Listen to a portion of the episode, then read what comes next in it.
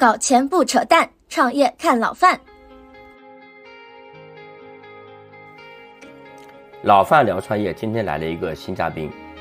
是著名的马哥能源频道的马哥，他对于各种新能源的问题非常非常熟悉啊。马哥跟大家打个招呼吧。嗨，老范聊创业的听众朋友们，大家好，我是马一峰啊，很高兴来到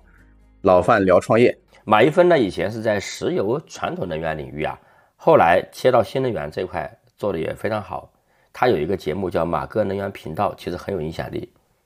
那么今天我们请马一峰过来呢，就聊一聊关于新能源行业的一些问题啊，特别是关于大家现在还有什么样的一些机会。那么我们先聊一聊这个背景。马一峰啊，你觉得新能源的这一波红利啊，大概还能持续多久呢？因为现在这个是不是这个周期是吧？是在刚开始呢，还是已经到比较后期了？是不是咱有点赶不上了呢？对很多人来说，嗯嗯。呃，我我觉得上来我们这个问题就非常的直指要害哈，因为无论是新能源的从业者，还是想进入新能源的从业者，以及呢关注新能源领域投资的人，他都会有这样的一个问题，因为现在这个无论是光伏也好，储能也好，都发展的如火如荼，但是大家也发现。呃，这个行业现在内卷也很严重啊，然后各大企业呢，实际上现在在大型企业在疯狂的扩展啊，疯狂的做这个垂直一体化整合，然后市场的竞争也非常的惨烈。呃，很多人觉得说这个红利期是不是过去了，后面会越来越难了，然后等等。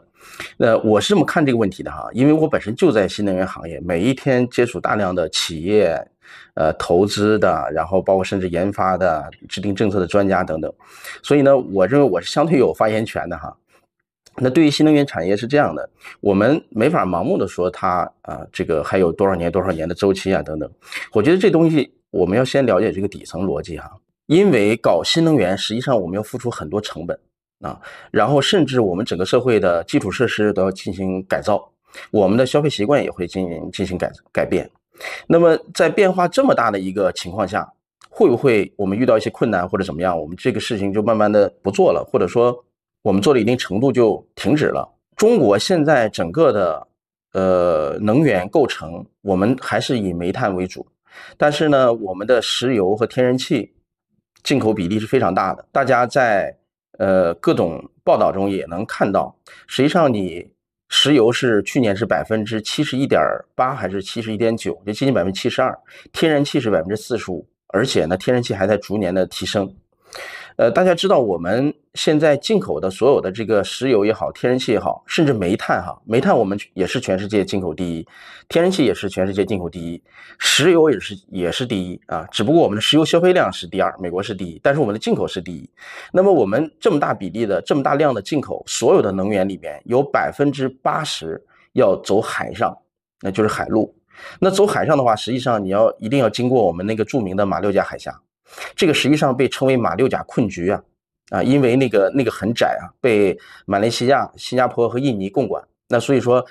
呃，一旦发生一些什么变化，实际上你的能源进口通道是比较脆弱和敏感的。那所以这就是为什么我们建了那个中俄的原油、天然气通道，中亚的啊，包括这个中巴经济走廊，包括中缅油气管道，其实都是为了减少对海路的依赖。但问题是，呃，我们现在没法。真的就把它给降低掉啊，就是所以这个是我们搞新能源一个底层逻辑，就是为了能源安全。所以我们说新能源还有多长时间的周期，实际上就要看我们国家的能源什么时候真的安全了。为什么这么说呢？因为所谓的新能源，我们现在来讲供能主力啊，就是风电和光电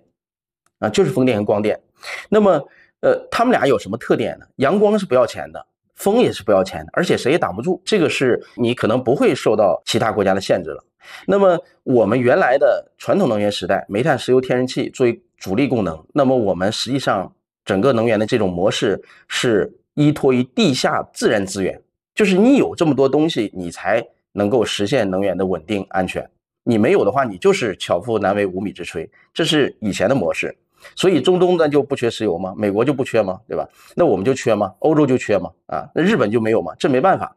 但是到了新能源时代，实际上它的这个关键点就变成了数字化能力、基建能力，和制造能力啊，这个反而是我们的强项。所以，我们搞新能源的底层就是我们要把以前我们的弱弱项啊给它摒弃掉，然后发挥我们的强项。所以，这个是我们搞新能源的一个非常底层的一个动力和原因，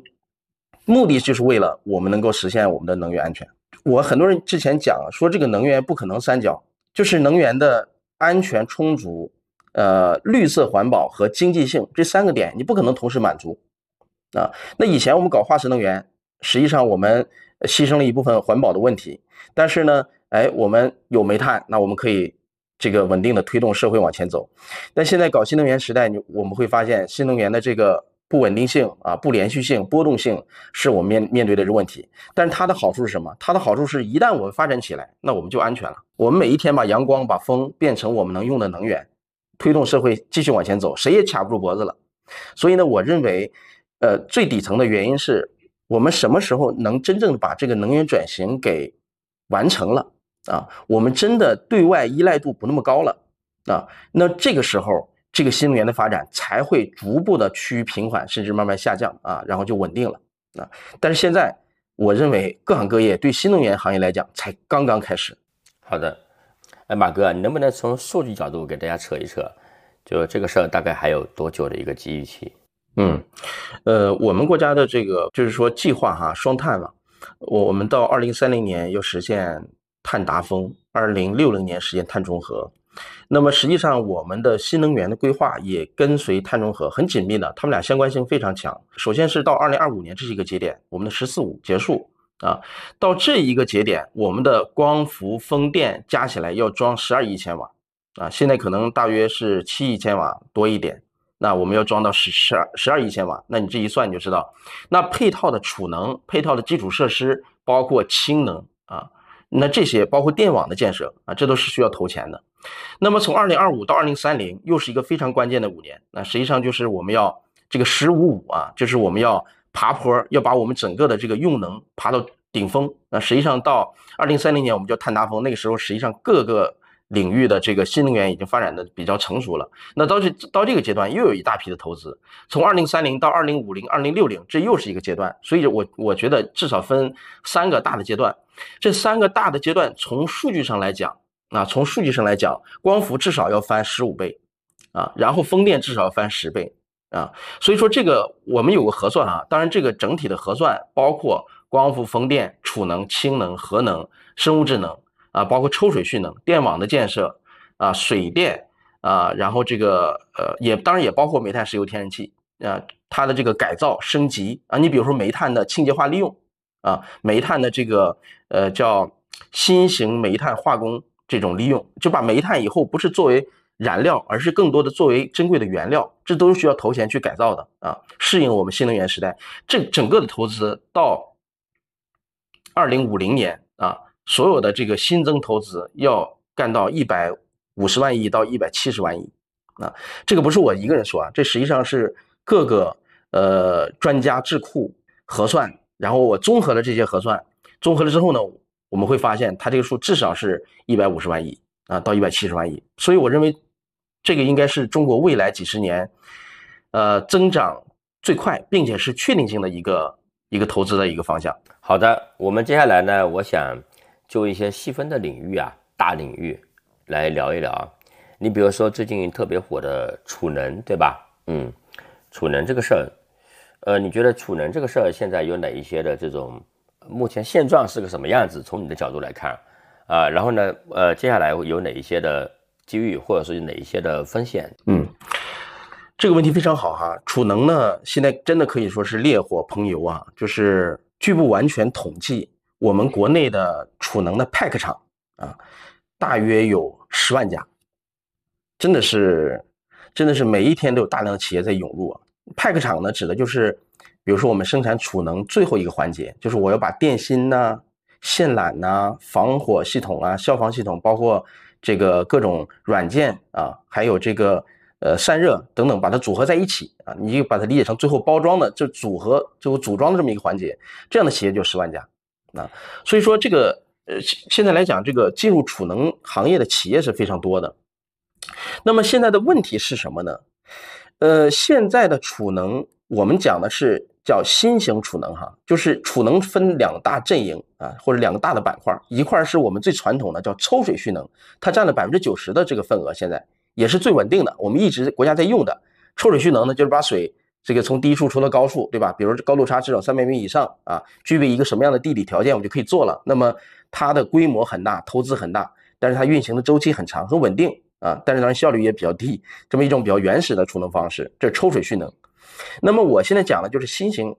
所谓新型储能，它更多的是指那些电化学储能，或者叫压缩空气储能、废热储能啊，这些新的储能。那么这些储能呢，现在尤其以锂电，就磷酸铁锂这个储能为最重要的啊，它占的占在新型储能里面，它占百分之九十啊。那么这个现在的问题是什么呢？这个以磷酸铁锂为核心的这个新型储能，它的总体来讲成本还比较高。你设想一种场景，如果你是一个用电量非常大的企业，比如说一年你你用，呃一亿度电、十亿度电啊，你用这么多电，那很显然用电已经成为你整个产品的成本构成里很很重要的一块了。那么你想降低这个用电的成本怎么办？那么一个非常简单的想法就是，哎，我上一堆储能电站，然后在电价便宜的时候，那无非就是电价低谷的时候嘛，半夜的时候、凌晨的时候，对吧？我把电充进来啊，然后呢？等到这个电高峰的时候，哎，我再把它放出来，这样我不就实现了一个电力的这种优化吗？那我不就降低成本了吗？那现在的问题是什么呢？现在的问题是这个储能的价格比较高啊，导致你低充高放，你得七年能回本啊。我我指的是很多，就是说平均起来六到七年才能回本儿。而嗯，但你要知道这个电池循环它是有寿命的，三三到五千次。啊，你一算到六年七年的时候，可能你循环的次数已经接近这个寿命的终点了。这个时候它又出各种毛病，电池又要衰减，那可能再经过一段时间，你就要开始换电芯儿啊，开始维修啊，那那又要投入，所以它算不过来账。它现在是这个问题啊，所以呢，在但是储能本身它的这个锂电池的安全性啊啊，它本身的这个可移动性啊，就是它那个空间呢啊，这些可能都是问题，但最核心的是。在保证安全的前提下，它的成本还比较高，导致呢很多省份没法给企业直接装这个储能，算不过来账啊。那现在为什么还有这么多储能企业进入这个行业？好，好像很多企业很赚钱，又上市了，又准备上市了啊，等等。那是因为我们现在有非常多的大型的那种风光基地啊，这个大家能在新闻上应该经常听到这样的词儿哈。比如说我们的西部啊，我们的西西部地区有非常多的。光照和风力条件，那我们就我们的央企牵头投资，然后建很大规模的几百兆瓦啊这样规模的这个风电站，呃，这个光伏电站。那么这些电站建成了之后，他们又涉及到什么？发出来的电要运到东部来，要通过电网运到东部来。但是我们刚才也提到一个问题，就是你无论是风电还是光电，它有个非常天生的一个属性，就是它不稳定，对吧？来一会儿云。阳光没那么强了，那光伏电站发电肯定就下降。然后今天没风啊，后天风又太大，哎，这个你很很容易能想到，所以它的波动性很强。这个波动性就造成什么呢？给电网造成巨大冲击啊！电网造成巨大冲击，就导致你这个电发出来很难被平稳的运到东部被使用，就造成一个资源错配。你西部有资源，东部是用能高峰，但是你要把西部的资源运到东部来，又涉及到这个电网不稳定的。这个问题，那我们电网现在你最多能承受百分之十五的这种波动性，再高你就承承受不了了，承受不了怎么办？那你就要白白的把它给放掉，叫弃风弃光啊，放弃的弃，不要了，浪费了。那那这时候怎么办？哎，这时候这个国家就推了，说叫强制配储，说你要想投资光电厂、风电场，你就必须给我配备一定比例的储能啊，一般都是百分之十五到百分之二十，就是你装一百兆瓦的这个光伏电站。你要配十五到二十兆瓦的这个储能，那储能干什么呢？就在你特别强的时候，哎，你把电给我存起来，在你那个发出来电的时候，你再给我放出来。为了平抑这个波动性，啊啊，是为了干这个事儿。就是因为这个市场，让我们整个储能市场开始出现一个巨大的繁荣，然后很多企业涌进来，啊，然后开始参与到这这个这个这个市场的建设。但是这个大型风光基地的建设也是有头的啊，现在呢很多。那因为企业太多了嘛，这个涌进来的玩家太多了，那么大家就是两个出口了，一个就是往欧洲、美国去卖出口，另外一个呢就是，哎，我能不能给大量的企业装啊，所以说大家就开始探讨这个工商业这个储能的问题了啊。但是工商业就是又回到我刚才说呢，它面对这个成本太高的问题啊。当然，随着产业进步啊，现在我们的成本在一点点的降啊。我预计呢，今年下半年到明年可能会是一个爆发点，就储能降到一个投资内部收益率这个 IRR 能算得过来了，百分之七以上，OK，那可能很多投资方都会出手了啊，都不用等企业出手，投资方会出手。投资方来投资，放到企业的院里，你来用，我给你打折，哎，几年回本，啊，它会形成这样一种一种这个投资方来投资，EBC 施工方来施工，企业来用，这么一个三方共同参与的局面。对，现在就是储能这么一个形态。然后储能这个地方呢，实际上我还可以多讲一点，就是说，呃，实际上现在我们的储能，二零二二年我们装了十五点九吉瓦。十的这么一个储能装机量，我指的是新型储能啊，这种电化学储能。呃，很多人觉得哇，好多啊，这个，但实际上，实际上没多少啊，就是这储能完全是，就是连刚开始都算不上啊。呃，它后面有巨大的空间，因为十五点九吉瓦时的储能，它相当于说存了一千五百九十万度电啊。呃，曾经我算过，因为我在青岛嘛，我算了一下青岛的用电量，只供青岛全市用几个小时的啊，两三个小时。那你你整个全国的这个电化学储能，这个所有的电量堆那儿，只够用青岛用几个小时呢？那所以呢，这个我们要实现这个呃新能源也好，碳中和也好，呃新兴电力系统也好，呃现在储能这个量还是远远不够的。所以这个未来这个空间是很大的。那么储能另外一个，实际上大家要考虑就是这个氢能，因为这个新能源时代嘛，大家对氢本身也是非常的感兴趣啊，无论是氢能汽车。还是我们在街上可能会看到氢能的公交车，啊，氢能的这种市政的车辆，包括氢能重卡啊，这个大家都见过。当然，那个氢的那种乘用车、小轿车是比较少的。那氢本身怎么样？实际上，范总刚才问我这个呃储能的问题，我为什么要讲一讲氢呢？因为氢未来会是储能领域一个重要的参与者啊，就是我刚才讲电化学储能，它成本比较高。但是它还有另外一个巨大的问题，就是它没法长时储能，它能储几个小时就完事儿了，啊，那么氢实际上是一个非常好的能量载体啊，因为如果按单位重量来算的话，氢的能量密度是很高的啊，呃，氢是怎么出来的呢？我们讲就氢叫二次能源嘛，这个呃搞能源的大家都知道，我们就分一次能源、二次能源，一次能源就指什么煤炭、石油、天然气拿过来就能用，这叫一次能源。那但是在新能源时代呢，我们用的更多的是电。啊，电就属于二次能源，就是你需要发电，你需要发出来啊，有个过程，那二次能源。氢本身也是二次能源，就是没有天然的氢存在，所以我们需要电解水制氢啊。现在是最主流的这个呃制氢的方案了，就是把你风光发出来的电，你不没地方存吗？或者如果存在储能设备里面太贵吗？好，那你就把风光电来电解水制氢，氢是可以长期储存的。啊，但是氢现在的问题是它的存储和运输价格更贵，但是氢的这个相关的技术在不断的进步啊，这也是我们，呃，这个老范聊创业的听众朋友们里面有很多创业或者投资者，那你们肯定要关注这个领域啊，一些跟材料跟催化剂相关的这样的项目，实际上就有巨大的这种空间。那么氢实际上，我给它起个名字叫能量路由器。就是无论是风电、光电还是什么新能源的电发出来，只要你不稳定、没地儿存，你就把它变成氢气啊，电解水就变成氢气了。变成氢气之后，把氢再进行利用啊，会可以直接燃烧，也可以变成氨呐、醇呐这些液体燃料，再继续再用。所以说，氢本身是一个非常好的能量搬运工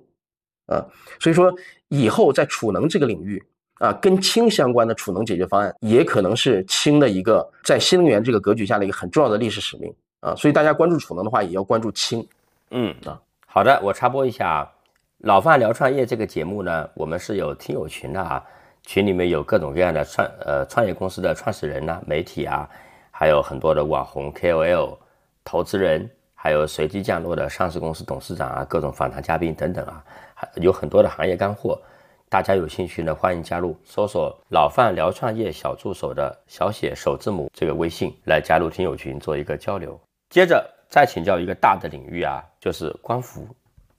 光伏这个领域呢，是这两年特别已经时间比较长且规模很大的领域了，然后也有巨大的几次巨大的波动，最近市场上跌的好像也很多啊啊。那么这个领域目前到底在是一个怎么样的阶段？在什么逻辑之下发生什么变化呢？好的，首先我认为光伏是未来中国新能源时代也好，叫新型电力系统的这个系统下也好，光伏是最重要的，没有之一啊。因为现在主力的新能源供能就是风电跟光电双雄争霸，啊，但是明显光伏是要领先于这个风电的，因为呢，首先光伏它的应用场景非常丰富。啊，就是你一个院子、一个屋顶或者一片空地，你都可以装光伏，它它对环境要求很低。另外呢，就是它的投资参与门槛很低，就是你多大钱你都可以参与光伏，你买一块板也行，你买一大片板也行啊，就是它你多少钱都能参与，所以它的门槛低呢，就导致它进入的这种角色很丰富啊。另外呢，就是光伏它本身呢，它是一个半导体的那种属性，你放在那儿不动，它也不轻易坏，它不像风电是那种呃。呃，电器机械复杂体啊，它经常容易坏，并且投资巨大，而且对环境要求比较高，它有噪音呐，有这个空间的限制啊，所以呢，光伏它未来的这个成长的空间是非常大的啊，或者说以后在新的能源时代，光伏可能是供能主力，它会替代这个煤炭，因为现在它的这个装机量已经超过水电了啊，成为新能源的这个叫可再生能源这个领域的 number one 了啊，那么光伏。为什么会出现像刚才范总讲的，说这个股票在跌啊？就是这很多这个资本市场对它的这个这种呃看待呃发生了一个或者叫变化也好，或者是或者叫一个一个新的一个状态也好，呃，我看到的情况是这样的：光伏呢，现在首先是各大巨头都在疯狂的扩产啊，以隆基、呃通威。天合、金科、金奥，这个这种大型的巨头，他们都在疯狂的扩产啊，几十亿、上百亿的投，疯狂的扩产，原因是现在整个产业进入到一个存量博弈的这么一个一个阶段，就是现在我们能看到的项目，大家都在争取，那现在要拼价格，要拼拼这个质量体系，那么你只有用规模，你才能把你的成本真正降下来，因为光伏的底层技术并没有实质性的突破。大家在这个技术的基础上进行优化，那你想降低成本，你就得有规模。那所以各大厂商为了抢占市场，那你就得规模要更大，然后对上下游的议价能力要增强，你才能降低成本啊，这是一个现象。但是我为什么说只是阶段性的这种存量市场呢？因为马上我们的农村也好，呃，工商业也好，我们的这个电网相关的硬件要升级，比如说农村的变压器要升级。现在农村，你你别觉得这个很多光伏说，哎，这个很多农民都装了，好像没有市场了。其实百分之十都不到，就整个农村户用每一家农户屋顶装光伏的比例百分之十都不到。为什么？因为每一个村子的变压器容量限制了你装光伏，你装光发了电上不了网，你没法装。但是国家现在已经看到这一点，马上就要大比例的升级这个硬件啊，鼓励你装。啊，企业也是一样。啊，给你更多的优惠条件，就让你装。实际上，所以说现在要即将要爆发出新一轮的这种市场空间。但在爆发之前，在完成这基础设施升级之前，那么各大厂家你要对已有的这个空间进行博弈，那你就要这个价格要低。第二个呢，就是新进入的玩家太多了，他刚进入这个市场，他想扬名立万，他就要以超低的价格这个去抢占市场，那么一下子把整个行业的这个利润率就拉低了。那所以，在资本市场反映，你可能会看这个企业这个利润率的降低啊，然后这个营销费用在增加等等，它可能财务表现就不像以前那么好了啊，这可能也是一个原因。你比如说，以前做汽车玻璃的，像福耀玻璃啊，现在也进军这个光伏玻璃了。你像做房地产的碧桂园，它也开始建分布式电站了。做拖鞋的啊，这个宝丰时尚开始做硅片了。原来做这个屋顶系统的森特啊，现在也跟隆基联合做服装的森马。啊，也跨界，还有腾讯啊，腾讯投资了什么新星光电呢这样的企业啊，股权投资。然后你像做这个家电的啊，你像美的啊、创维啊、TCL 啊、海尔格力这些，他们也在大比例的进入到这个光伏产业，要不然就生产设备，要不然就是呃投资电站等等啊，包括生产水泥的啊，生产还有这个交通领域的，就是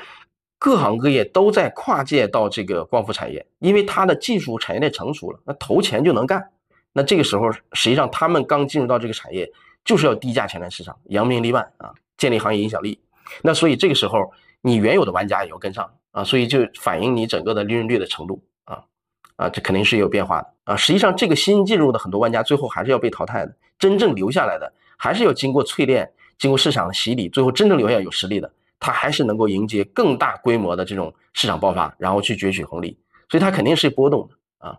另外就是行业的集中度在上升，这也是一个行业目前来讲一个非常重要的一个特点。非常明显的例子，就原来是硅料大王通威啊，通威原来是做饲料的哈，但是后来他切入到这个光伏领域，做最上游的硅料，也是利润最高的，然后做中游的这个电池片，技术含量最高的，这两个他就掐住了。但是现在他几乎是所有的都做，连硅片到电池组件什么都干，就一体化整合，垂直一体化。那为什么呢？就是因为竞争激烈嘛，我要把上游赚的钱、中游赚的钱来补贴我下游的这个产品，面向终端的，这样呢，我我整个的我的腾挪的空间就比较大了啊。那结果就是什么呢？我就敢于降价啊。所以你像通威这种，它的这种垂直一体化率，相当于说就是你产业发展到一定阶段，如果没有技术底层突破和创新的话，那么大家拼规模、拼价格，这个时候垂直一体化率。垂直一垂直一体化整合这个事儿，嗯，在各行各业都是，嗯，都是出现的。你比如说这个手机也是一样啊，原来很多山寨机，各种各样的品牌，那现在可能只有几家啊，他把它全部都整合好了啊。游戏互联网无不是这样啊，所以呢，我认为呢，这个光伏现在整个产业所表现，资本市场和实际情况实际上是截然不同的这种呃两两面。啊，在资本市场可能大家觉得，呃，看这公司的财务数据啊，各方面，然后会有这样那样的认识，然后甚至这个价格在下降啊，股价在下降。但是在产业领域呢，我们会看到光伏整个的这个装机量和竞争和技术进步走如火如荼啊，如火如荼。所以说，呃，而且有更多的这样的人啊，这样的从业者在加入到光伏领域，所以呢，实际上产业反而表现出一副欣欣向荣、一副大干一场的这种状态。啊，是两面不一样啊，这就很有意思了啊，马总，你觉得接下来光伏这个板块，我说的是产业啊，也包括市场啊，会有哪一些会有增量的机会啊？如果大家想看光伏领域的机会的话，一定要关注一个事儿，就是分布式。嗯，刚才我讲了，就是呃，光伏它会成为新能源时代的一个供能主力，但这里面我我给大家讲一个更底层的东西哈，这个可能。没有哪个新闻机构会报道这个东西，或者自媒体去研究这个东西。嗯，就是大家知道，电网是很容易被破坏的，特别是东西部的那种大型的主干电网，破坏电网是相当于容易的，它很脆弱啊。那么我们搞新能源，我们对外进口的能源是减降低了、减少了，但是我们会发现，我们更加依赖电网了。电网是一个非常复杂的体系，那么它很容易被破坏。这个时候，如果发生一些极端情况，怎么办？啊，怎么办？所以解决这个问题的方案方案就是我能不能在每一个用能的这个区域形成一个个区域的局域小电网啊？这个时候我就化整为零了。你破坏我大电网，但我小电网还能运作，我还能供能，我还能解决问题，我不会发生巨大的这种社会动乱。那么这个局域小电网的核心就是光伏和储能啊，就是首先你得有有供能的，所以这个光伏就会在。每一家每一户建筑物的外墙等等有空间的地方都会未来都会装上光伏，那就会在这个区域内形成一个供能主力。有阳光，我这个区域，我这个小区，我这个商业综合体，我这个产业园区，我就不至于一点电没有。那么要想形成这种局面，就要大力发展分布式光伏。这个大家一听名字就能听出来，对吧？西部的大型风光基地那叫集中式地面电站，然后我们呃这个每一家每一户每个工厂屋顶，这叫分布式。啊，分布式，那么分布式这个里面这个市场可东做的东西可就多了啊。那比如说你做服务、做运维啊，做这个甚至做二手回收啊，这都是巨大的空间啊。然后呢，针对不同，针对企业有企业的解决方案，针对农民有农民的方案，针对这个别墅高端客户有高端客户的解决方案。那这里面真的是空间是非常大的。所以呢，如果关注光伏的话，一定要研究分布式。而且现在来讲，分布式也是以碾压式的优势，装机量超越这个集中式的。那未来更是这样。另外就是一些新的技术，呃，举例子，现在比较火的钙钛矿，就是说，光伏本身它材料的进步会影响这个产业很大很大啊。我们现在的光电转化效率批量量产的是隆基啊，隆基最新的这个这个技术，最最新的是二十六点八一啊，这个是它的光电转化效率最高的啊。那么后来未来能不能达到百分之三十、百分之四十？如果能达到百分之四十的话，那你整个光伏投资的这种回收期又会大大降低。那这个靠什么来实现？就是靠底层材料的那种进步。所以你像钙钛矿这样的技术，连啊什么腾讯都投了，我们很多这个一线的投资机构都在追这样的新技术啊。包括你像传统的，你像山桶油啊、中石油、中石化、中海油，他们都成大比例的成立了独立的基金，投立新能源、新材料，投这样的项目啊。他们本身也是最大的用户，然后他们又投资这样的项目。实际上就是非常关注这个底层技术的进步。说如果你要创业的话，你想进新能源领域创业或者投资的话，我觉得这个要关注这个点啊。你像那个千纳光电，这个大家搜这个企业本身它就是，呃，这个海归回来创业做做这个事儿，那现在已经马上要做起来了啊，前途一片光明啊。所以说，围绕着新型电力系统啊，围绕这个跟光伏相关的这种解决方案里面的一些底层技术的创新。呃，是非常多大机构和一些客户，就像三桶油这样的本身就是用户，他非常喜欢的啊，而且他在大批量投。好的，光伏这个领域，你觉得有什么风险的板块吗？比如说光伏这个领域有没有哪些你觉得对于创业者来说啊，就比较难，或者说是你投资比较容易亏钱的板块吧？你觉得接下来？因为光伏现在的情况是什么呢？它的分工都非常明确了。如果说你是个新进入者的话，如果你不是央企、国企啊，你是个新进入者，你想进入光伏领域，切记不要持有资产，因为这个历史上惨痛的教训就在眼前啊！因为光伏整个我们在国家的光伏产业发展就二十年，实际上分两个大的阶段啊，在二零一八年就是一个分水岭，因为这个光伏它的回收期很长，至少得五六年以上吧，并且你要想盈利，你得持续二十年，就是光伏是一个稳定，但是但是它回收期没那么快的这么一种模式。啊，因为你要放在那儿发电，发二十年的电，那你肯定赚钱，啊，但是你要想，你发出来的电，你要卖给电网啊，或者卖给企业，你无论是卖给电网还是卖给企业，都不是你所能呃把控的，就是你要依赖外部条件。那么实际上，在我们国家光伏产业发展二十年当中，在头十年，那到二零一八年。头十几年的时候，有很多民营企业大比例的去持有这个电站的资产，就是我投资来持有这个电站，发出来的电我负责卖，我来赚这个差价。当时的国家补贴的比例是很高的，如果是按照这个补贴的比例及时到位，按照当时的价格去卖的话，这些持有电站资产的企业都是赚发了。但是最终他们都赔了底儿掉啊，很多甚至都破产，或者呢把这个资产干脆就卖给央企了，都没有人再持有了。典型的案例就是协鑫。当时还叫保利协鑫，啊，他持有很多这种资产，是民营企业持有率最高的，包括隆基都持有很多。那为什么后来就不行了呢？因为你卖的这个电受这个政策的影响很大，很受政策影响啊。那现在你卖的这个是这个价格，补贴是这样，但补贴如果没到位啊，或者说电网呢又有什么新的规定，就导致你产出的这个产品卖不出去了，或者以很低的价格卖出去了，受受受限因素很大。啊，所以他们当时就是因为这个问题，补贴没有及时到位，导致很多企业的资金就就断裂了。啊，那现在我们市场上的这个价格，电这个东西一天变好几回价格，所以说这个如果是你是民营企业的话，或者个人的话，你去大量的持有这个电站资产，那是非常风险的。你会发现，最终持有这些电站资产的一定是央企，因为以前这些央企是大量的投资煤电厂来发电。现在他们在大量的投资和收购这些光伏电站、风电站来发电。总之，他们要掌握这个发电的这个主动权，来来来提供整个社会发展的这种动力啊。这个本质上来讲也是合理的，应该让他们持有啊。民营企业干什么？民营企业应该干服务、干技术创新，那这个是民营企业应该做的。你不应该去持有资产啊。这个呃，现在所有企业啊，这个大型企业都明白这个事儿了。包括我刚才说的保利协鑫，它现在改名了，叫协鑫科技啊，完全就抛弃重重资产，现在全一清一色都是轻资产，搞研发、搞服务、搞运维啊，这样的话马上就赚钱了。包括它的颗粒硅，二零二零年、二零二一年那就赚发了几十亿的利润啊，就是因为它转变了这思想，不去持有资产，不去赚这个通道费，而是赚服务和创新的钱，这是民营企业应该干的。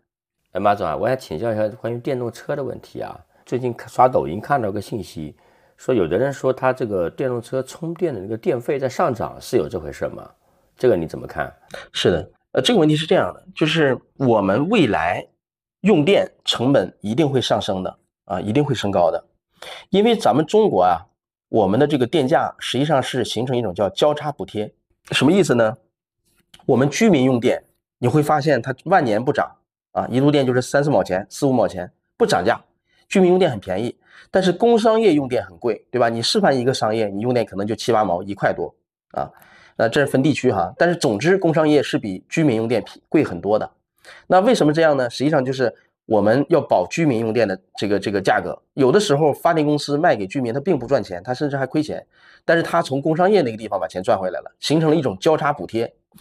但是到新能源时代，这个可能就要发生一些变化。因为新能源时代，我们的发电成本现在来讲是要上升的，起码你要配储能吧，啊，起码你要配一定比例的储能，你要电网要加强建设，你要投很多很多的这个呃风电、光伏，要你整个社会的从从发电、输电、用电的整个基础设施要变化，那么成本必然增加，啊，所以你会看到我们的充电桩，你电动车的充电的时候，如果你用公共充电桩，在那什么商场啊，或者是专门一个充电站去充电，那价格就更贵了。你在自己家充电，实际上价格也是在上升啊。就未来价格用电成本上升，这个是一个事实，我们必须得接受的啊。这就是新能源时代我们要承受的一些代价。目前大概涨了多少呢？这些呃电动车充电这个价格，至少涨百分之十到百分之二十。对，而且未来可能还会要涨。但是呢，呃，关于电动车充电这个事情，我想呃跟大家分享的一个什么点呢？这里面当然也有很多。创业机会哈，或者投资的机会，我想分享的是这个，我觉得有价值的点，就是说，呃，现在我们的充电桩你会发现它还是不够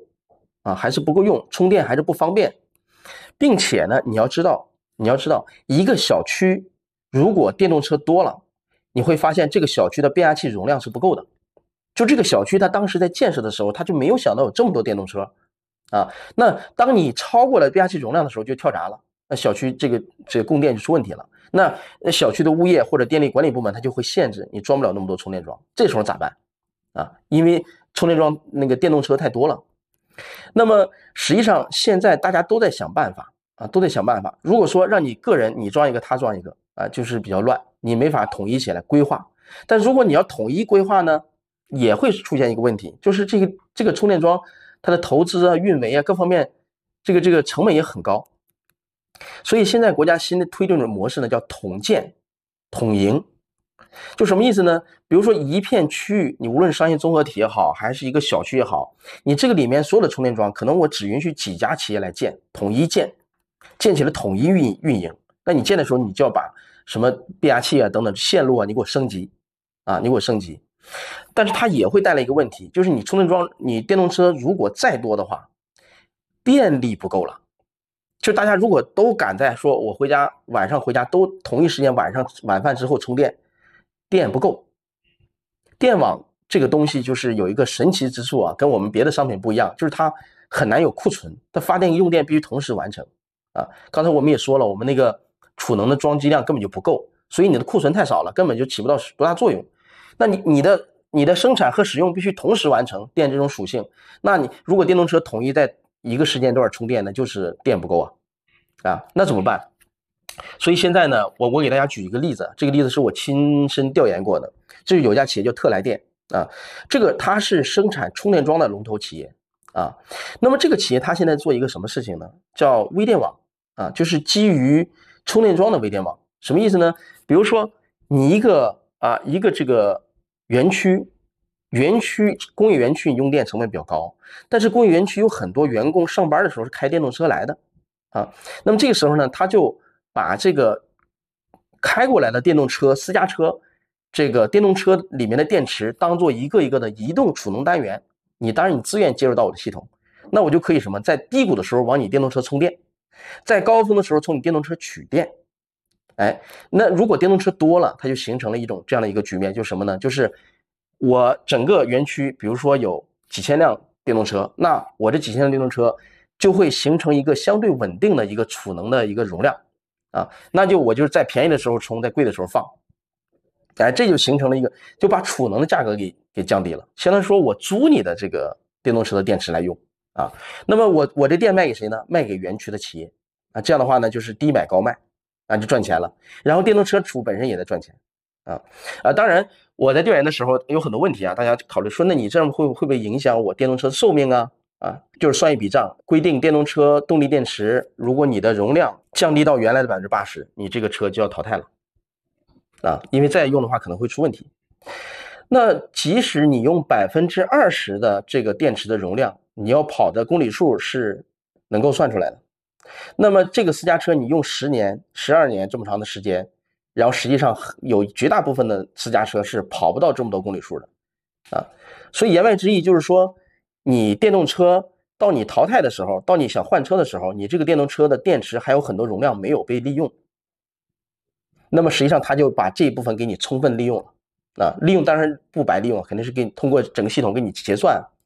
他们算下来一辆电动车整个生命周期算下来，不但不花钱啊，就充电这个地方，它反而可能还会赚钱啊，这就是呃这就是一种就是基于充电桩电动车的一种微电网的这种模式啊，当然他还把很多退役的这种。呃，说说白了就是电动车退下来了，退役的那种状态好的电池，作为小型的储能电站，也配合着这个一整套的解决方案来做。所以我想说的是什么呢？就是说，在这种电动车大量普及的这种情况下，这里面有很多的机会，这都是社会资源，你不用的话就浪费了啊。那如果你你有一种方案或者有一种能力，能够把这些资源给重新组合起来，重新再利用的话，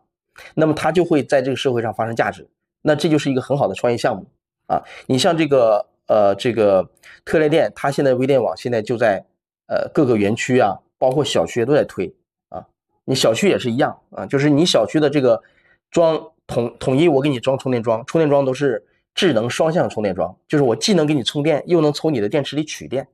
我我整个这几个小区连成一张网，就形成一张新的一个一个虚拟电网。但这个虚拟电网呢，我又能够平衡你这几个小区的基础设施，比如说你的变压器容量问题啊，比如说你充电的成本的问题，我整个给你平平移好，这样的话每个车都能充到电，然后呢又不发生危险啊，然后这个运营方又能赚到钱啊，所以实际上现在就这个基于电动车、基于充电桩就会诞生很多这样的商业模式啊，像这个是做平台的一个叫能源互联网的这个叫能源物联网也好，能源互联网好，这是新的这种平台型的这种机会。马总啊，这两年新能源概念很火很热嘛，所以呢，也有很多比较前沿的东西被市场的讨论、炒作或者投资比较多啊。比如说像可控核聚变啊、钙钛矿啊，还有不少的这种热门概念啊。能不能今天还有一点宝贵时间啊，给我们点评点评，讲一讲这里面这些这几个这两年的，包括我讲的也不可以超出我讲的范围的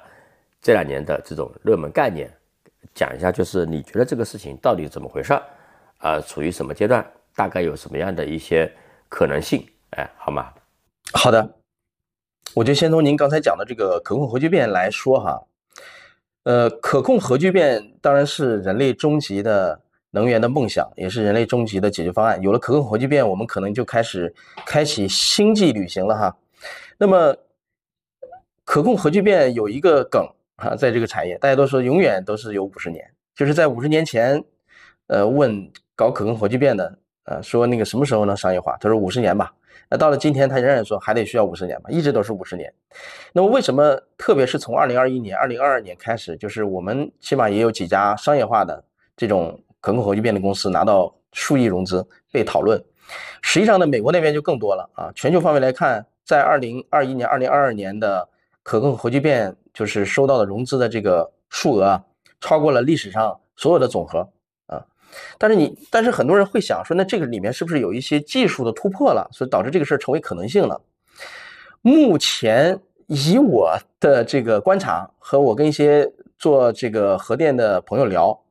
呃，他们的反馈是相对悲观的，就是并没有呃核心的那种技术的进步啊。但是这个事情呢，因为能源危机。啊，因为这个能源转型啊，大家又重新把可控核聚变这个事情纳入到视线里面来，然后呢，也是随着这个整个产业的进步吧，所以你做可控核聚变所需要的成本就不像以前那么高了啊，就是它产业链已经有一些产业的基础了，这是一个点。第二点呢，就是我观察到，实际上你做可控核聚变这个事儿本身会有产生一些技术外溢效应。就这个事儿本身，它可以用在别的领域，用在医疗领域啊，就是它产生很多技术外溢的效应呢，实际上也会让这个投资者有收益啊。他不一定把这个事儿做成功了，他比顺便把别的事儿可能做成功啊。那另外就是跟这个可控核聚变相关的人才啊，现在也不像以前那么少了啊。所以说现在你像我们国国内也有两家，一个叫呃星环聚能，一个叫能量基点，好像叫叫这个名字啊，这两家企业也拿到数亿的融资。那国外的话，就是最多的拿到几十亿美元的融资哈。那么这个，我我认为就是跟这个近年我们搞双碳、搞新能源啊，搞这个呃，当然也遭遇到一些能源危机、战争的这些影响，让大家把目光要投到这个事儿上。另外，它有一定的产业技术和人才基础啊，然后又能产生一定的技术外溢效应，所以呢，我觉得它的概念又火起来了。但是我认为它本身啊，并没有实质性的这种技术突破，大家用东西还是那个惯性约束。对吧？或者就是呃磁性磁约束啊，托卡马克装置来进行磁约束，就是它的底层技术和一些关键的东西并没有实质性的进步啊。所以呢，你说它什么时候能商业化？真的商业化啊？我觉得可能还是一个还是一个谜。另外呢，我认为就是说，如果大家对这个新能源感兴趣的话，一个是呢，大家可以关注一下，就是煤炭的化工的应用。就是你要知道，我们国家的。我们是缺油少气啊，就是我们的石油天然气很少，我们煤炭还有一些啊。那但是呢，煤炭现在我们希望它能够在原料、原材料领域发挥作用，就是替代石油天然气，都是碳氢化合物嘛，对不对？原来我用石油炼制这个乙烯、丙烯这些化工原料，现在我用煤来做丙烯、乙烯，那这样的话我不就不需要那么多石油了吗？本来我们石油就不够，那把煤炭当做石油来用，这个本身是需要技术进步的。这个是一个技术上的一个进步，所以说大家这个点是需要关注的，因为这个点如果有突破的话，那就是一个巨大的一个一个产业机会啊！我那个纳米线域催化，这个实际上是获得了呃国家科学进步一等奖啊，在能源领域就给了这个一等奖，就给他了啊，叫纳米线域催化，他做的实际上就是把煤炭变成烯烃这个过程当中的一个技术进步啊，这个是呃传统能源，就大家关注。那另外呢，就是。我我刚才讲的这个这个呃双王争霸，供能主力，风电和光电，光光伏领域它实际上就是个半导体，核心就是材料的进步啊。无论是我们现在讨论的 N 型，就是 TOPCon 啊、HGT 啊这些新技术，包括这个钙钛矿薄膜类的这种，它本身都是底层材料的这种进化。这种东西进化一旦成型，那么它的这影响面是非常大的啊。因为光电转化效率每提升一个百分点，对整个产业的成本下降是巨大空间的啊！当然有这样那样的测算哈。所以这个东西，呃，就是光伏领域我们要关注这个材料的这种进步啊。那风电领域呢？风电领域，大家知道那个风机的趋势哈，就是风电领域的发展趋势是大风机和往海上走，因为陆地我们对我们国家来讲，我们陆地说白了好的地方该立风机的都立的差不多了。啊，你再往前发展，一定是海上，首先是近海，然后就深海的漂浮式啊。那么你想降低成本，海上的成本肯定很高啊。你想降低降低成本的话，那么实际上风机的叶片会越来越大，所以叶片本身的材料的进步就是一个巨大的这种机会啊。谁能搞定这个事儿的话，那就厉害了。比如说我们中石化、上海石化搞的那个大次数碳纤维，它最大的市场就是风机叶片的这种制造啊。当然还有跟风机相关的防腐的那种材料啊，因为你要在海上嘛，经受严酷的那种环境啊，防腐的材料，包括一些数字化运维的机会啊，这些是就是风电领域大家应该那个关注的。储能领域是变数最大的，在整个新能源领域里面，因为它第一用量很大，第二它的技术进步是非常非常快的。储能领域大家一定要关注一点，就是长时储能，就是我能储储十个小时，甚至二十个小时。甚至跨季节储能，如果有这样的底层技术的这种进步的话，那就是绝对值得去干的一个事儿啊。比如说我最近接触到一个项目，当然还人家还处于保密阶段，我只是说能说的那部分，就是说他在。它在做一种什么样的一个材料呢？就是我们讲叫液流电池啊，这个不搞储能大家可能不知道啊。就电池，我们知道有一种就是锂电储能啊，就是我们现在说的那个，包括我们电动车用的三元锂电池或者是磷酸铁锂电池，这是锂电啊。那么液流电池呢，它的电解液是，呃，它的电解液是是液体的啊。液流电池它的属性就适合长时储能。那么现在有一个团队把液流电池的能量密度做到了比锂电还高，然后又更安全，又能长时储能，啊，就是这个技术一旦量产的话，就是对储能产业一个颠覆性的一个一个一个一个一个冲击啊。所以我就说，大家关注储能的话，一定要关注那个核心的那种技术的那种进步，这种东西一进步就会把储能产业给掀翻，啊，就储能产业是一个。啊，不像一个别的那个产业，它可能一点一点的能进化。就是储能产业一旦有一个技术，呃，实现了成本的剧烈下降啊，大幅下下跌，然后呢，你的安全性、你的能量密度哪一个有一个巨大提升的话，都会对产业产生巨量的那种变化。这就是为什么刚才我们讲储能产业面对的一个一个矛盾啊，就是说现在有很多企业不敢投，就是因为他觉得未来三到四年、五年之内，储能产业就会发生一个巨大的变化，然后他现在投资打水漂了。啊，或者说这个你这个投资就很不合算了，因为那个时候的成本和效率一下变得那么高啊，然后你你这儿只投了三四年，然后成本那么高，那实际上你就没有这个收益嘛，那收益就很低了。所以大家都觉得这个储能未来几年会有很大的变化，所以就捂着不敢投啊，等了啊。所以说储能的话，我就推荐大家要关注这个能量密度安全和这个成本的这个问题。好的，因为这个有的时候啊，视野。决定了未来啊，有些东西你，我们说在抓一切的机会之前，你首先得能听说过或者看见过这个机会，是吧？嗯，好的，今天这个节目呢，因为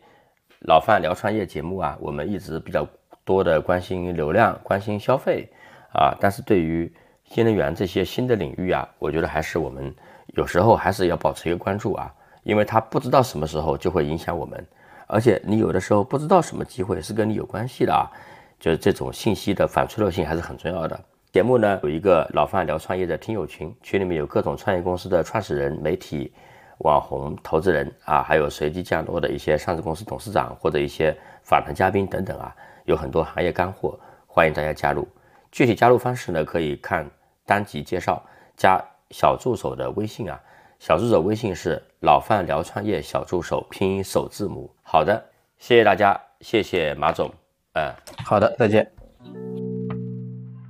好的，今天的节目就到这里，感谢大家的收听。同时，我们也特意为喜爱老范聊创业的听众朋友们开启了听友群计划，欢迎对创业感兴趣、想认识更多创业者的听众朋友们加入。具体加入方式可点击单集节目介绍查看。我们下期再见。